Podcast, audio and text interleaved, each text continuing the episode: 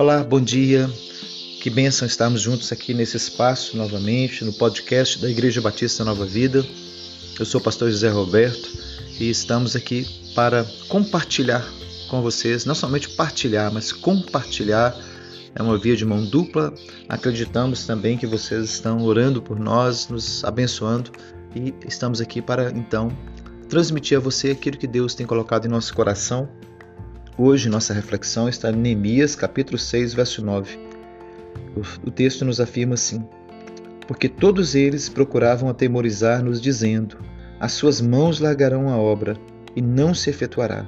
Agora, pois, ó Deus, fortalece as minhas mãos. Neemias se vê desafiado a continuar um projeto que ele havia começado, que era a construção do muro, a reforma da cidade de Jerusalém, e se vê diante de oposições, eh, de perseguições, de pessoas que lutavam para que aquela obra não continuasse. E ele tinha muitos motivos para parar aquela obra, mas ele também tinha muito mais motivos para continuar. E ele então é, diz: Olha, eu vou continuar. Deus fortalece minhas mãos. E esta reflexão ela é muito oportuna para nós, porque muitas vezes começamos coisas, coisas boas, coisas importantes, e depois nas dificuldades nós desistimos. Então a grande questão não é começar muitas coisas, mas dar sequência àquilo que começamos.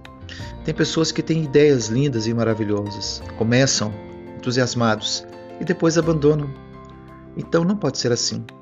As ideias são boas, ótimo, é bom ter boas ideias, mas é preciso colocá-las em prática. O muro era uma coisa linda, maravilhosa, era um sonho, mas não adiantava apenas começar o muro. O muro precisava ser concluído. E assim é a nossa vida. Assim são as obras que nos são confiadas. Nós não podemos deixá-las para trás. Não adianta começarmos uma boa obra e deixarmos ela pelo caminho. O Senhor Jesus quantas vezes nos diz: aquele que perseverar, perseverar até o fim será salvo. É na perseverança da vossa, da vossa alma que você vai possuir a, a sua alma. Então, é, tudo tem a ver com perseverança. Ele conta aquela famosa parábola do homem que começou a construir uma torre e no meio do caminho ele desistiu, não continuou, parou e os, os inimigos ficaram debochando. Então, o desafio é esse, querido irmão, querida irmã, continuar aquilo que Deus nos deu para fazer, não parar no meio do caminho. Começar nem sempre é difícil, mas continuar é que é o grande desafio. É preciso perseverar.